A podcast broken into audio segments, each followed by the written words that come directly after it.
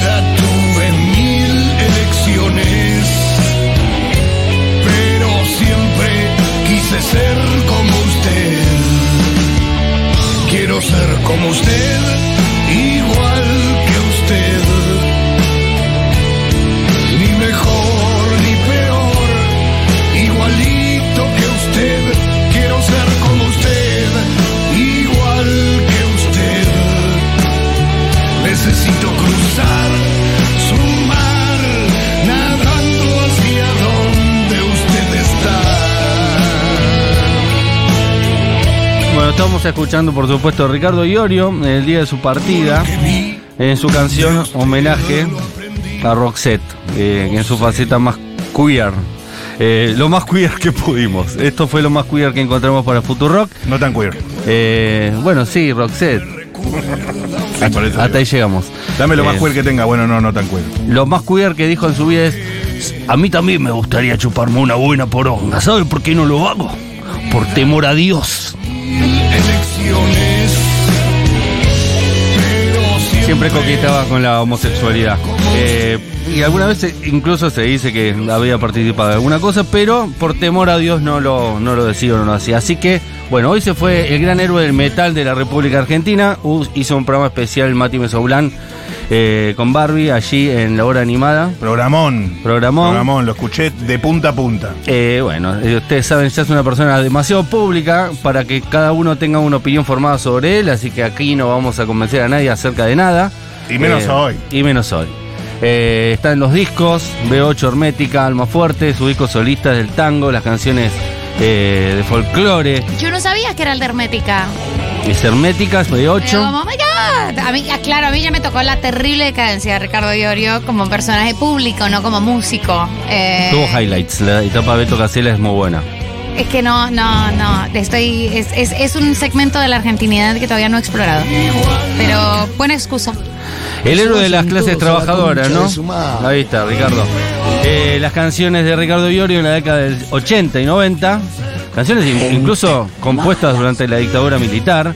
eh, expresaron eh, cómo se sentían los barrios populares, especialmente el metalero, durante aquellos años, eh, donde la policía, por ejemplo, te metía preso sin decir nada, solo porque eras metalero y tenías mal aspecto. Bueno, canciones como.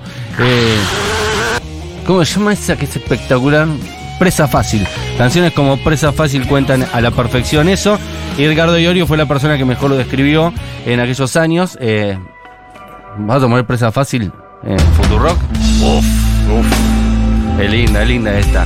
Contra la policía en aquellos años. Eh, Soy gente simple. Si me dan un papelito para sonarme, Hay solamente dos países que se- se enfrentaron a los ingleses. Los zulúes y Argentina. De la noche del viernes. Y una vez sobre Jamaica dijo, ¿y qué querés? Si esos, si esos, si esos pelotudos no hicieron la revolución. la yuta, no gato, mulo, la yuta existe por ustedes, sorete. Aguante Iorio, escriben. Amén, Dios. Mala mi pijita, malo mi pijón.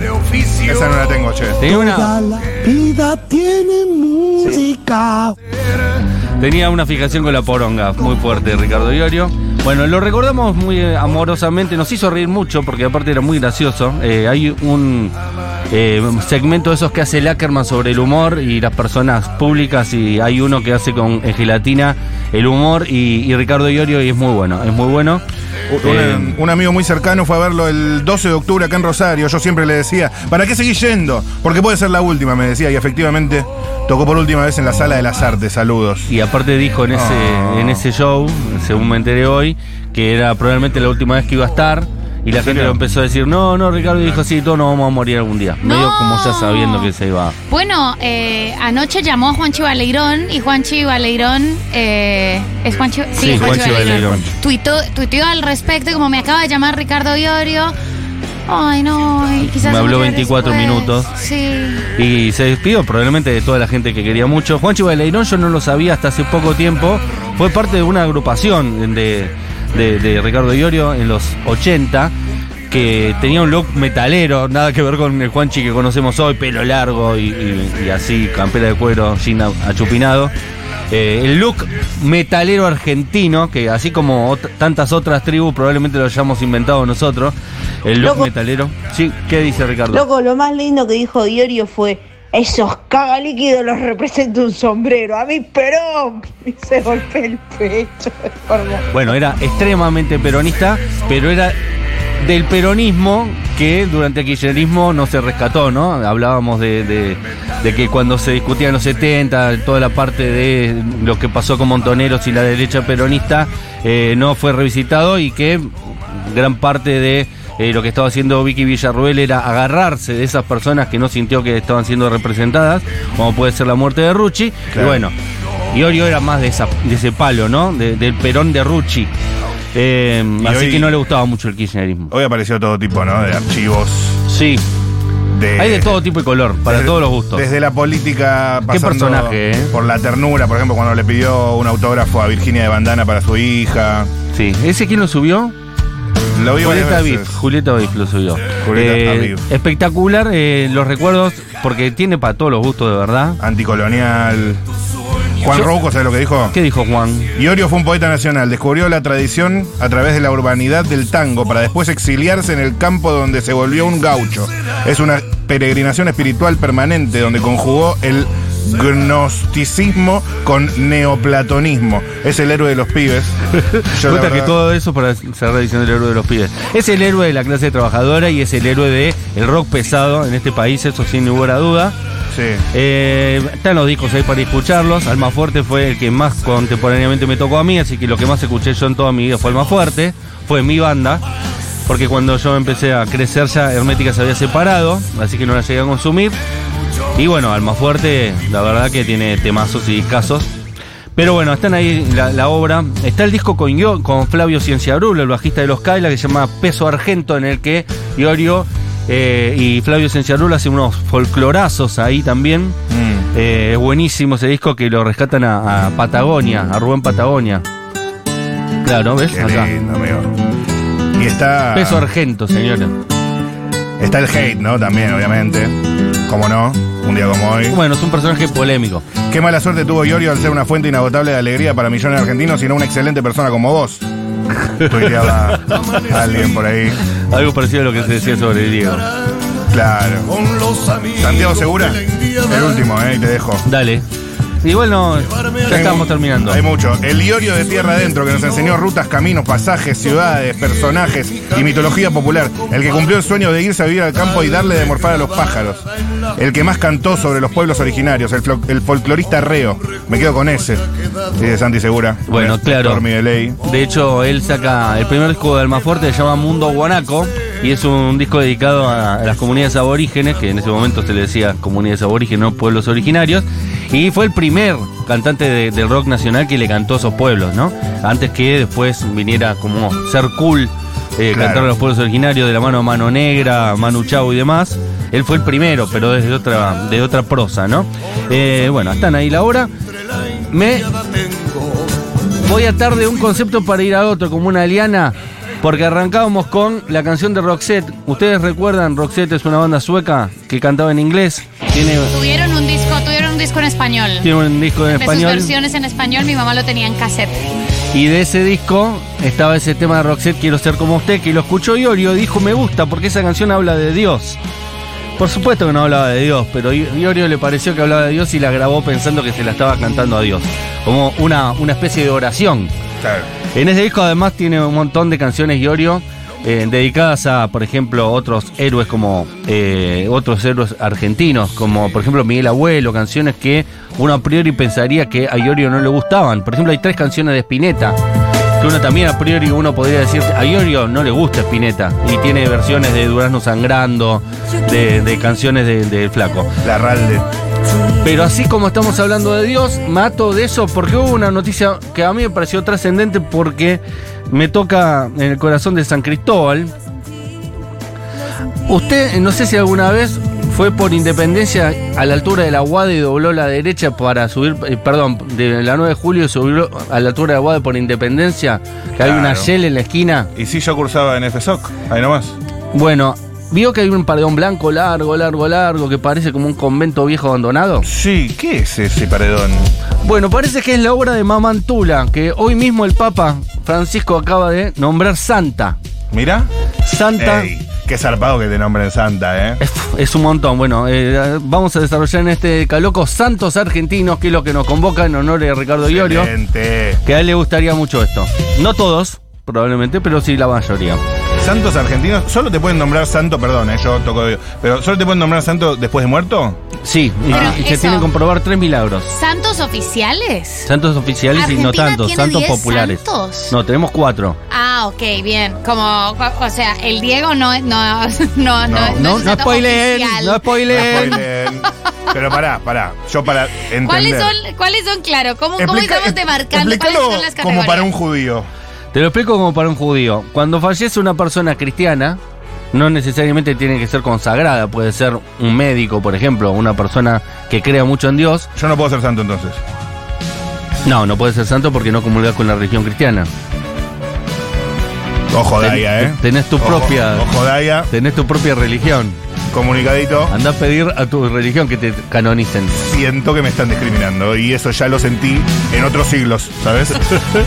Pero bueno. La estoy Entonces- sintiendo, está pasando. Dejémoslo ahí. No, hay una condición sine qua non que te piden para canonificarte en, en el Vaticano es que creas en el mismo Dios. El Dios es el mismo. La diferencia es el profeta. Pero bueno, no, no quiero tampoco meterme ahí. Más o menos tenés que tener una obra dedicada a ese mismo Dios. Es decir, no solo alcanza con creer, tenés que haber militado a ese Dios.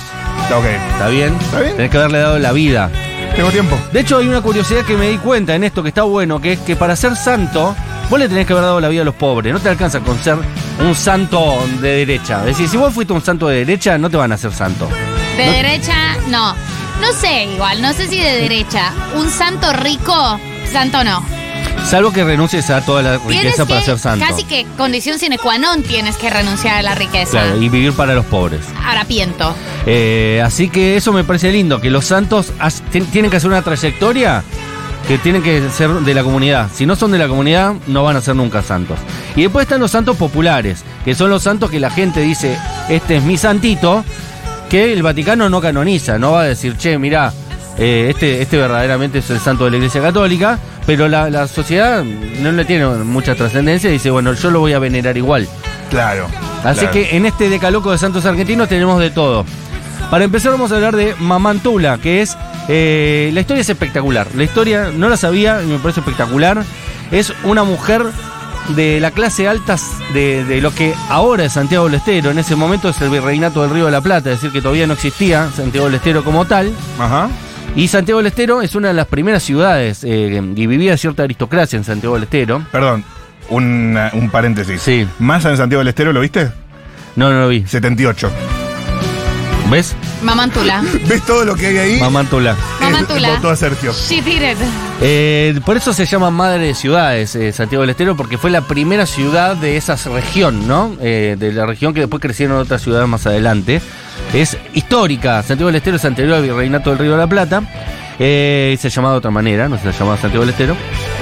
Y en esos años, en 1729 para ser preciso, nació María Antonia de Paz y Figueroa, que fue una religiosa católica que nació en Santiago del Estero, cuando se llamaba así, y falleció más tarde en Buenos Aires en 1799. Bueno, fue una mujer, eh, Mamantula, que eh, se llama Mantula porque los quichuas le decían mamá a, una persona que tenía como un concepto de- espiritual de maternidad, y Antula parece que es Antonia en quichua. Ah, mira. Y ella como le dedicó mucho tiempo de su, de su vida a, a las poblaciones aborígenes, así que los mismos quichuas le decían mamá Antula. Hay mucho sincretismo ahí, mucho sincretismo, mezcla de comunidades indígenas e iglesia católica, interesante. Y ella adhirió rápidamente a eh, los jesuitas, que era la corriente cristiana más ligada a los pobres, más de izquierda, probablemente más perseguida de la historia. Eh, y por tanto ella era muy mal vista por eh, los grupos clericales de entonces. Por eso es una mujer muy ligada a la rebelión, ¿no? Porque, eh, primero porque era mujer, segundo porque hacía cosas que como monja no estaban acostumbrados, que era que la mina salía a buscar colectas y juntar plata para los pobres, hacía colectas todo el tiempo, juntaba muchísimo dinero, caminaba descalza, eh, tenía... Caminar descalzo también, condición Ayuda. sine qua non para ayuda mucho para la canonización. Yo en Montermoso lastimados. Descalzo. Camina descalza. Ah, tenés un punto, tenés Obvio, un punto. voy a la feria de artesanos. Tenés que convertirte al catolicismo. Pero vas bien ya. Pero va bien porque caminás descalzo. ¿Y Y a, sabés lo que es caminar descalzo con estos pies? a nosotros no, Peligrosísimo. bueno, no, es, es un cuerpo, es un cuerpecito. Es, Las es chances un- de es un pisar pequeño algo cuerpecito. Son, son altísimas. altísimas. El- el- la chance se, se aumenta mucho, bien. Categoría tiene entonces, caminada descalza, check. Caminaba descalza, juntaba plata para los pobres, le dedicó la vida a los pobres, se peleó con el virrey, porque vino a Buenos Aires eh, en un momento, y cuando llegó acá la recibieron como a Jesús, a, a los piedrazos no la querían, que hace esta mina de, de zarapada, para aparte se vino caminando de Santiago del Estero a Buenos Aires, en patas. Nah, no puede ser eso. Y cuando llegó, en la- le dijeron, ¿quién es esta mina que te- se viste mal, no sé qué mierda, y encima tiene olor y camina como el culo? Va. Y no la quisieron. Para mí fue de joda. Y no la querían. Eh, y ni- ni Y tiene al gol. poco tiempo de llegar, eh, empezó a lograr que la gente la, la buscase, empezó a, a congregar mucha gente, y como siempre, la gente que congrega mucha gente es peligrosa. Pero no, Así que para, el virrey le prohibió que eh, haga lo que hacía. Eh, Sí. ¿Cómo va a caminar? lo que- ah, sí. Lo de que caminó de Santiago del Estero para mí es fake, amigo. ¿Cómo va a ser eso? Bueno, no existía medio de transporte como hoy tampoco. Y ella no tenía propiedades. Pero no es que- caminable esa distancia. Sí, es caminable con mucho tiempo y dedicación. Claro. Plata y miedo no tenemos. Ella es santa, no te olvides de esa parte. Claro. Hoy acaba de... eh, ah, esa parte me olvidé decir. Para ser santo se tienen que comprobar tres milagros. El, mil- el Vaticano tiene que decir, es cierto, check, check, check. Es como un récord Guinness. Pero es importante que hayas muerto, eh, sobre todo porque también para el recorrido santo es importante haber sido rechazado. Sí. Tuviste que haber sido rechazado, juzgado, maltratado, violentado y por los que después van a rezarte. Eso también hay que decirlo. En vida no te va a tocar, papá. Puro sufrimiento. Esto es después de la muerte. Y bueno, la cosa es que cuando vino acá a Buenos Aires, el virrey la vio como un foco de conflicto, no le gustó nada y le prohibió que haga lo que hacía, que eran como unas reuniones espirituales que hacía con la gente, que la gente le encantaba.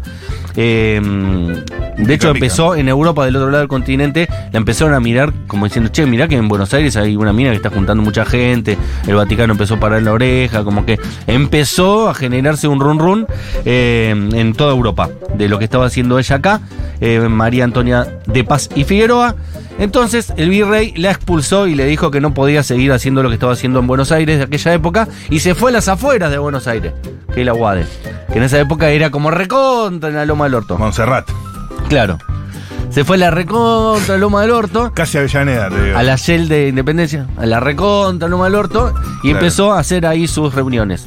Y se fueron eh, juntando mucha, mucha gente, mucha, mucha, mucha gente, hasta que en un momento de vuelta dijeron, che, Tamina lo está haciendo de vuelta, y hoy que esa obra es toda esa manzana gigante que está ahí enfrente de la UADE, en la Shell de Independencia. Así que eh, después, con el tiempo murió y demás.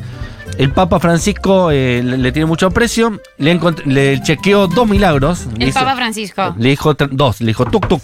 Uno se lo reconoció hace dos años y uno se lo reconoció ahora. Y pero no, le falta uno. Por eso son tres. Ya tenía uno del 1900. Ah, tenía Ah, ok, bien. Ah, ok. Lo pa- el, Papa el Francisco Papa dijo, vení para acá, vení para acá. agilizó la To- rosca, ¿no? Totalmente. Rosqueó todo, me- mamantula, ta, ta, ta. Pero Por- porque, puso, claro. puso ese expediente arriba de los otros expedientes. Venía de un milagro en 100 años y de repente en un papado de 5 años. Plim, plim, plim. Todos adentro. Espectacular. De hecho, con el Papa Francisco ya tenemos cuatro veces más santos que antes que el Papa Me Francisco. encanta, me encanta, ¿Ves? me encanta esta operación política. Eh, además, creo que debe ser, o sea, me recuerda un poco al código da Vinci, pero debe estar bastante bien documentado cómo es la investigación, cómo son las investigaciones para ver si hay un santo. Claro. Viene, debe venir el equipo de profesionales del Vaticano. eh, Para mí, si tenés un contacto, es como sacar la visa. El equipo de teólogos, el equipo de teólogos. Se más o menos dos cosas. Que alguien esté muy enfermo, que no tenga solución, que no tenga su, su problema médico, ningún tipo de viso médico de solución, que los médicos digan, este caso ya está perdido, esta persona va a morir, y que ella o la familia le rece ese santo y que al final la persona se salve de manera milagrosa y digan, los médicos no comprendieron cómo se salvó. Claro. No hay ninguna explicación racional para... Y entonces ahí viene y dice, sí, claro, le estábamos rezando a María Madura. La ciencia no puede explicar este milagro. Total. Claro. eh, Claro, todos vienen los del Vaticano. Muy travel and living. Para eso, no hay un, no hay un reality de Travel and. Living sobre, sobre investigadores de Vaticano. Estoy casi segura de que sí, o lo estoy confundiendo con esa gran película Estigma. Estigma, Peliculón. Estig- lo Estigmata, un lo de- peliculón total. Lo de Travel and Living se me hace más eh, paranormal. No sé si sí, era. no sé, eh, por el santo. Discovery, Home Angel, Bueno, esto es medio cosas. paranormal también, ¿no? Es totalmente paranormal. Sí, lo que pasa es que como- está bajo el viso de la religión cristiana, más o menos uno lo acepta y va. Pero bueno, dicho lo siguiente, vamos a arrancar con los 10 santos argentinos, algunos populares, otros canonizados, de la siguiente manera. Puesto número 10. Vamos a ir rapidito, ¿eh? El Papa Francisco, que va a terminar siendo santo en algún momento, porque de hecho ya es el Santo Padre, no todos los papas son santos ya de por sí. Cuando llegas a Papa te dicen vos... ¿El Papa es un santo? Ya tenés el santo asegurado, salvo Sí. que mientras sea Papa violes un menor, Pero qué. Bueno, no creo que... Pero Ratzinger fue santo. Todos son santos. ¿cómo son? sa- y- Santo Padre. ¿Pero qué llama. milagro hizo Bergoglio? Ninguno, ya si sos papa ya. Es una planta permanente del. Vaticano, Exacto. ¿entendés?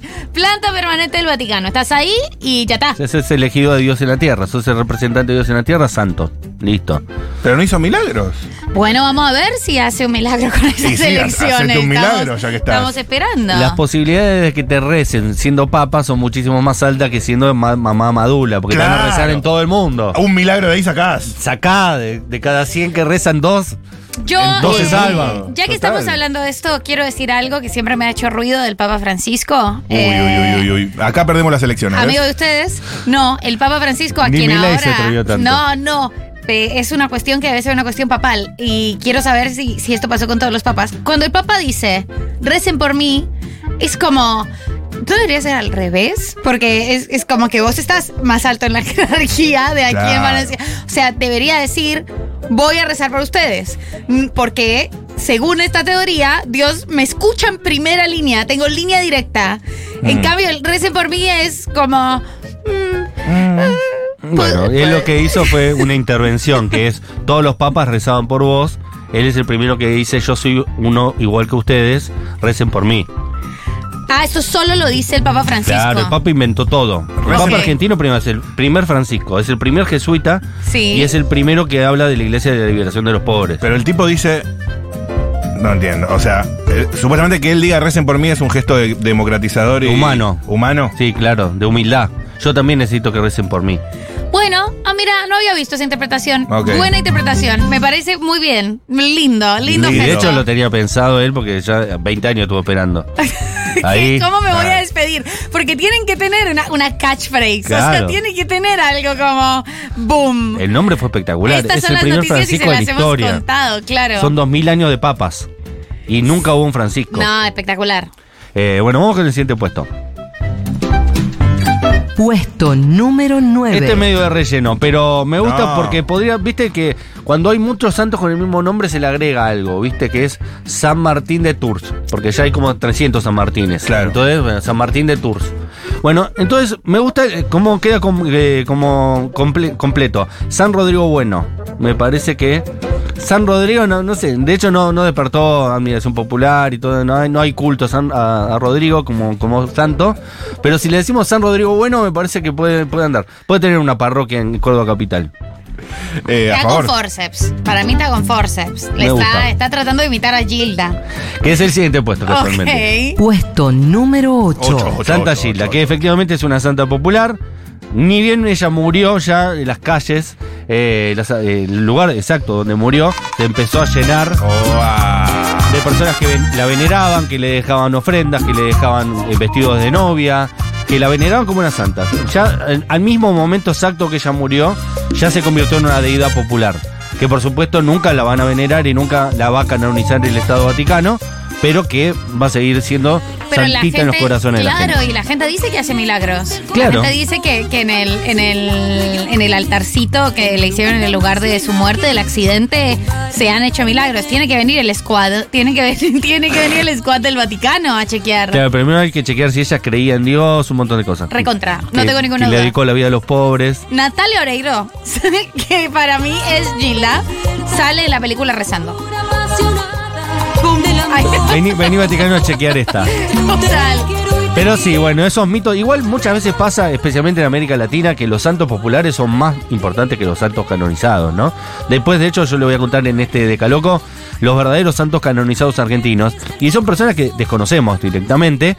eh, y hay santos que son absolutamente apócrifos y que juntan todos los años 400.000 personas, Exacto. 700.000 personas, que son algunos de los que vamos a escuchar a continuación, como por ejemplo, Puesto número 7. el mismísimo Gauchito Gil. El gauchito. El Gauchito Gil, que debe ser el santo popular más importante de la República Argentina, convoca cada año a más gente, es como una fiebre popular en Corrientes, y era un gaucho cuchillero, un vago, que, que chupaba, que no le gustaba hacer nada. Es como la construcción de este es uno de nosotros, ¿no? Vamos a venerarlo porque es como nosotros. Claro. Porque la verdad que no se comprobó que hizo ningún milagro, ¿no? Sí, al- después la gente que le reza y demás. Incluso tiene una cosa media maléfica el eh, gauchito que es ojo con lo que hacer, porque si le pedís algo y después no lo cumplís, De, el terrible. gauchito es, sí. es vengativo, ¿eh? Es vengativo. Si, si realmente no crees en él y tenés una figura del gauchito, tenés cuidado, ¿eh? Pero el gauchito, en todas las representaciones del gauchito, Sí. sale descalzo, punto. Sale o sale descalzo con chanclas. y tiene una cruz roja, lo que ella, es llamativo. ¿Siempre descalzo el gauchito? Sí. No puede ser que una vez estaba como con unas Birkenstock, Sí, una sola vez. tipo Hércules. En realidad, en esa época no sé si era, era más alpargatas. Estaba más gaucho, digamos. Y claro, porque era un cuchillero ahí correntino. Ah, ok, ok. Con unas sandalias no se podía hacer ahí con unas hojas de parra. No, no sé si necesitaba tanto, era un gaucho. Claro. No, y si la otra se vino caminando de Santiago del Estero, me imagino. Claro. Eh, bueno, el, mito de origen del gauchito es una cosa de cuchillero, creo, ¿no? Mirá, Que, mu- apu- que muera cuchillado ahí. apuñalado en un mano a mano. Claro, Que se arrastraba, que se arrastraba años años atrás. atrás como, como gauna en la milonga. Qué fuerte, boludo. Así que este gauchito Gil, venerado por muchísima, muchísima gente en este país. Cuidado con el gauchito. Yo por las dudas hablo bien de él. Puesto número 6. La otra gran santa patrona popular argentina de San Juan, la difunta Correa, eh, que es como el mito de origen de Rómulo y Remo, solo que de ser una loba la que amamantó a, a Rómulo y a Remo, es la mismísima señora que se murió y eh, la encontraron varios días después y sus hijos seguían amamantando de ella como si ella no hubiera muerto, Descalza, caminando descalza. acostada desnuda directamente, ya no solo descalza, totalmente Check. desnuda. Check. Y dijeron, oh, aconteció un milagro. Aún muerta siguió dándole de comer a sus hijos y sobrevivieron. Y dijeron, qué buena historia, esto en unos años va a funcionar. Y la gente le deja botellas. Le dejan, siempre le dejan pucho, birra. Mucha, mucha botella vacía para que, para que la difunta Correa no tenga sed. Mucha Eh, gerencia alrededor. Hay ahí, hay ahí. Sí, es más cristiana. La de Difunta Correa es más blanca, es una, es más, no es tanto como el gauchito Gil, que es más ahí. eh, la, de- la de Gilda también, viste, son como más ahí. Eh, la de la difunta Correa es como, no sé si en un momento la van a beatificar o a, a canonizar, pero tiene como una cosa ahí más de, de una cosa de santa de verdad, ¿viste? De- Ok. de algo que, que pasó de verdad. De hecho, si hay personas que nos están escribiendo que son devotas de alguna de todas estas personas, atento. Eh, vi que había un WhatsApp de alguien que decía que el Papa hizo algo que no, como ese, ese mismo. Creo que el gauchito era tipo Robin Hood. Era más un. Robin Hood, claro, era más un Robin Hood. Era como alguien que le robaba a los ricos para dar a los pobres. Y hay audios también, ¿eh? Atención. 1140 66 0000. Hola. Matu en este papá San Lorenzo ganó la Libertadores. Che, no, no, no, no, Ah, eh, no Vélez. son todos los papás santos. Algunos son santificados, otros son beatos, etcétera, pero no por ser papas o santo. Que le digan santo papa no tiene nada que ver. A mí me parecía un nepotismo fuerte. No sé, tráigame santos papas que no hayan sido santos. Como, como Eh, Vamos a al revés. Ratzinger lo beatificaron. Eso Pero, es. pero que- pa- el- todavía está ahí el papa. Se murió hace dos años, un año, esperamos. botella llena, ¿eh? Botella llena. Hay ah, burocracia, hay Porque burocracia. vacía se caga de sed. Eh, acá dicen que es más en santuario. En el santuario hay un lugar donde te presta dinero y si te vas a casar y no tenés vestido te prestan uno también. ¿Cómo? Dicen. Que es como, una, como un showroom. Claro que el, el gauchito. Hola, Sí. Bella. Sí, sí, sí. Hola, Ella- Hola, Bella. Estamos en Malavia y Nicaragua. Exacto, estalle Eh. único, Bella. Pero puedes venir a probarte, Bella. Eh, Amora. Es, eh, es más, en el santuario hay un lugar donde te presta dinero y si te vas a casar y no tenés vestido, te prestan uno. Ah, espectacular. Es Para tipo el vestido de novia. Moda sea. circular, claro. Espectacular. re- renova tu vestidor. Eh, vamos con el siguiente puesto. Puesto Rapidito, número tenemos 5. poco tiempo. Bien. Tres, eh, los tres santos, tres santos franciscos, que son los tres santos que beatificó y después santificó nuestro Papa, a los peditos sacando ahí santitos de argento porque necesitábamos ba- bastante. Tenemos un solo santo argentino que en realidad había nacido en España y había vivido casi toda su vida en España y había tenido un paso muy breve por Argentina y decíamos que era un santo argentino. Pero estos son tres santos realmente argentinos que santificó nuestro Papa, que es el cura Brochero, que es muy conocido en Córdoba porque hay una localidad que se llama Cura Brochero. Eh, Parece un chiste de las repetidoras de gente sexy. exactamente. San Artemides Joaquín Desiderio María Sati, o, tan, o conocido como San Artemides Sati, que era un, un, un, eh, médico Ah, rural Pensé que era le dedicó la vida a curar gente en- por toda Argentina y que después lo, lo santificaron. Y Santa Nazaria Ignacia March Mesa, que no sé absolutamente nada, sé que fue nació en, Espa- en España y se vino a vivir acá, es decir que tampoco está en Argentina que digamos, pero son los tres que se comprobaron sus hechos de santidad en la República Argentina. Por eso son santos argentinos. Y tenemos un montón de beatos ahí esperando, porque con uno con un milagro eh, te dan un- una- una formación que ahora no sé. Con dos milagros te dan beatificación y con tres milagros te dan la Ah. santidad. Es como que vas canjeando los milagros por premios. Claro. Vas juntando. Milagro, milagro, milagro. Cuando llegas a tres milagros te dan la santidad. Lo canjeas por santidad. Por ejemplo, yo iba al colegio secundario eh, que lo había fundado el padre Marcelino Champaña, el padre Marcelino Champaña francés. Eh, cuando iba yo era beato, porque tenía dos. Ok. Y cuando yo me recibí, lo santificaron. Le comprobaron el tercer milagro al padre Marcelino Champaña y ahora ya es santo Marcelino Champaña. Claro, y ahí canjeó los tres milagros por santidad. Por la santidad completa.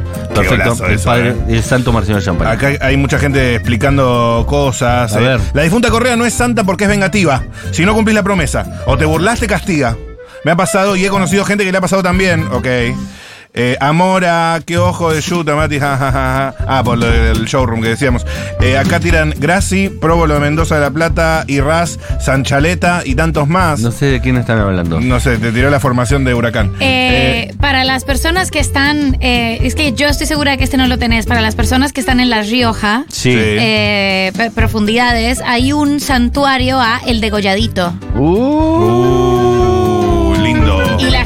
deja pedazos de autopartes, pero nadie sabe exactamente cuál fue el milagro Es que excelente. hizo. Yo tengo la sensación de que porque se llama el degolladito fue un niño degollado, qué sé yo, que, que habrá hecho. Me encantan los niños. Eh, y ahí está, el santo degolladito, y está, tiene un, sant- un, un santuarito, y la gente le deja pedazos de chatarras. partes? Sí. Mirá. Amo, que le pongan un pequeño monolito en Warner. Claro, Para- un rulemán. Totalmente, está para Warnes. Si hay alguien que lo conozca en La Rioja, me encantaría eh, que se manifestara eh, De- el degolladito. De los 266 papas, esta es la estadística Sprite de la semana. Dale. De los 266 papas, hasta el Papa Francisco, 83 son santos y 9 beatos. Bien, poco. Fuente. Partida. Ariel 12. Eh, igual vamos a creerle. Yo no tengo ningún dato, así que le vamos a creer. Bergoglio quiere ser santo como él canonizó a Juan Pablo II, otro encubridor. ¿De qué cosa? Uh, se te cayó una línea anticlerical, me parece, maestro. Cuidado, eh. Ojo De- los bolsillos. ¿Encubridor de qué? No sé. Eh, bien, vamos con el siguiente puesto. Puesto número 4. Este me encanta, porque se habla mucho de él y yo no sabía que ya era beato. La verdad que me sorprendió, no sé si ustedes lo sabían. Eh, cuando se habla del obispo Angelelli, en la famosa, en la dictadura militar, uno de los obispos que más se comprometieron con los pobres y demás, era el padre Angelelli. Eh, y es beato. Lo beatificó eh, el Papa Francisco. Está a solo un milagrito de ser santo, Angelelli. Y aparte sería eh, un santo recontra reciente porque murió en la dictadura militar. Es decir, que sería un santo con unas connotaciones espectaculares. Además, porque era san- obispo. Claro, y que se manifestó y ayudó a la gente eh, en medio de la dictadura. Claro. Ah, línea política y del padre Francis, del Papa Francis. Vamos. Exacto, Francis. fue un obispo eh, católico argentino asesinado por la última dictadura cívico-militar y declarado por esas mismas circunstancias mártir y beato por el Papa Francisco. No, muy bien, el Papa Francisco. Así que a rezarle al papita Angelelli a ver si lo hacemos papa, así lo hacemos santo. El santo Muy Angelelli. bien. ¿Sabían eso? No, no. No, no tenía idea. Bien, yo, yo lo tenía escuchado, viste que se habla del padre Angelelli y el obispo Angelelli, no sabía bien. De hecho, era uno de los que Berbisky le había dicho que no había cuidado, ¿se acuerdan? Que Berbisky había Claro, hecho una cuando nota. salió el Ah. Papa, cuando salió el Papa, bueno, pero, pero lo, bea- lo beatificó. Claro, el tipo Claro. lo va a sacar santo antes de que. Y a, y a Berbisky le dice. Y le va a mandar la nota a Berbisky, total, la declaración Claro. del Vaticano. Y Berbisky, la música que escuché mientras escribía. Dijo, igual a mí no me importa, soy judío, va a decir Berbisky. Y ni siquiera creo en Dios. No sé bueno, si es, ¿eh? eh, vamos con el siguiente puesto. Puesto número 3. Este me encanta porque es espectacular. Eh, San Lorenzo Almagro. Ustedes conocen el quinto grande. Eh, un- bueno, cuarto grande. Bueno, quinto, cuarto, como a usted le guste más. San Lorenzo de Almagro es un club argentino, del cual el Papa es hincha, además. Eh, y me llamó la atención porque es un santo, San Lorenzo. Eh, obviamente Almagro es el barrio y no es su denominación de origen de ese santo. Pero me puse a investigar y miren todo esto que descubrí. La llegada al barrio del padre salesiano Lorenzo Bartolomé Massa, Massa con doble S. ¡No! Oh, shit. Chicos, eh, está lleno de señales este caloco. El que quiera creer que crea. Fue determinante a la hora de la fundación de San Lorenzo de Almagro. Con su visión social para sacar a los pibes de los peligros de la calle, fundó un club. Y lo primero que eh, pasó fue que la gente le puso los forzosos de Almagro, pero el nombre no les convenció. Entonces le dijeron, vamos a poner San Lorenzo por usted, padre, San Lorenzo Massa. Y el padre dijo, no, por supuesto que no, no voy a aceptar que hagan esto, porque soy religioso, no, no, no se puede jugar con estas cosas. Entonces la gente le dijo, bueno, hagamos algo, ya existe un San Lorenzo de verdad, lo hacemos por ese San Lorenzo, no por usted. Y además por la batalla de San Lorenzo, que también fue importante. Entonces el papa, el papa, perdón, el padre este, eh, Bartolomé Massa, dijo, bueno, listo, ya está. Listo, check. Check. Así que el San Lorenzo a priori arrancó como una joda por el padre que fundó el club y terminó siendo por otra cosa, pero se llamaba San Lorenzo Massa el padre. Es increíble esto, es increíble. Señales. Yo elijo creer. Elijo creer. Es espectacular. Y bueno, vamos con los últimos dos rapidito. Y después Puesto escuchamos a la número gente. dos. Santa Evita, por supuesto, nuestra santa peronista, eh, también eh, una devoción. Eh, y por último, el primero, Puesto Número uno, 1. uno. San Diego de Fiorito, también conocido como Santa Maradona o como eh, el, el- el hijo putativo de la ciudad de Nápoles. Eh, sabemos que tarde o temprano va a terminar pasando, especialmente en Nápoles, ¿no? Yo creo que en Nápoles Nápoles. nos va a premiar. Sí, para mí en Nápoles Diego va a terminar siendo más figura canonizada que acá. Totalmente. Nápoles nos recontra va a primerear. Ya le pusieron al estadio de Nápoles. Claro. Diego Armando Maradona. Nápoles está haciendo las gestiones. Está más cerca. Nosotros tenemos al Papa, pero ellos están en Italia. Claro. Con, Claro. Lo, que, con lo que puede que adelanten, adelanten ahí la gestión. No, y aparte, si uno lo piensa que después nosotros lo tenemos a Messi, medio que las generaciones que vienen van a licuar el fanatismo con Diego. Lo Claro. recontra van a licuar porque Messi ya fue campeón del mundo. Claro. Ahí, ahí hay algo. Ahí hay algo. En cambio, en Nápoles va a ser por siempre Diego. Eterno, eterno. Así que bueno, eh, estos son los santos argentinos. Algunos mejores, otros peores, ustedes entenderán, pero tenemos oyentes que nos van a corregir como suelen hacer. Por suerte, muy bien. De chico tuve que hacer un trabajo práctico sobre la Virgen de Cuyo y cuando estaba buscando en Google me autocorrigió y me puso Virgen de Cuello y me llevó a una página porno y bueno, ahí con 11 años fue la primera vez que vi porno en mi vida haciendo un de trabajo de, cuello. catequesis. Excelente. Qué raro cómo descubriste el porno. La historia es espectacular. Claro, garganta profunda total. Total, virgen de cuello, es terrible. Che, más a la de San Lorenzo antes de hacerse de tigre, dice alguien. ¿De verdad? Elijo creer, elijo creer. Bueno, igual yo creo que esa charla se tiene que dar en la primera vez que Massa y, y Bergoglio se vean, ¿no? Claro. Tiene que darse esa charla. Che, yo No, no, Lorenzo. no, como que el gauchito es un santo vago. No, usted se va a tener que arrepentir. No, como santo es bastante activo, como persona de, cuer- de cuerpo y hueso, de carne y hueso cuando vivía. Hay que separar. ¡Matu! ¿Qué? A Angelelli lo mataron. No murió, lo mataron. Lo mató la dictadura. Simularon un accidente de tránsito. Oye, te recalentaste, boludo. Bueno, hermana. Por eso lo van a canonizar. Si se hubiera muerto de viejo no sería santo, sería un cura más de todo lo que hay. Sí, lo mataron igual. Eh. Eh, No te olvides. el padre Angelelli. Bueno, algunos de, de- ta- también al que mataron es al padre Mujica. Al padre Mujica. Así que no. Y aparte con esa pinta de, de actor de Hollywood de los ¿Cómo es- 50 ¿Cuál que es el que tiene. dices que, que es idéntico tú? Yo digo que es parecido a. a- ¿Cómo se llama? ¿No es Alain A- a Delon? Neo- No. A Newman. A, New- Newman. A Paul Newman. Paul Newman. Es idéntico a Paul Newman joven, Claro. verdaderamente. ¿Qué, qué hombre. Así qué hombre para verse, para verse hecho cura. Linda estampita para tener. El padre Mujica. Del santo padre Mujica. Ay, la- ¿estoy llorando o es otra cosa que llora? Padre, eh, lo veo y me llora. Me llora la nena. ¿Qué, la chiquita? No, la otra. No, padre, no tengo hijos yo. Ay, qué lindo. Bueno, el padre Mujica también lo puede canonizar el Papa, se tiene que apurar. También ustedes tienen que rezarle para que se comprueben un par de, de milagros. También, viste, no es gratis todo. Bueno, en el libro, el gran libro, no el gran libro, uno de los grandes libros de Cristian Alarcón, el de cuando me mu- muera quiero que me que quiero que, me, toquen toquen cumbia. sí.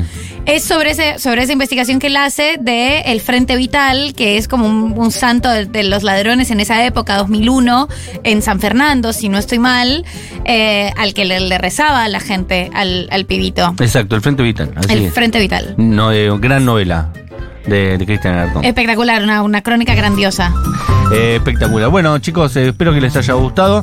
En honor a Iorio Te amamos, Iorio. y en honor a- al Papa Francisco que nos está metiendo santo mientras ustedes se están quejando, peleando que no sé qué, que está ocultando Claro. cosas, nos están metiendo Iorio, santitos eh, argentinos. es muy probable que no te canonicen, además de todo porque siempre tuviste zapatos, pero...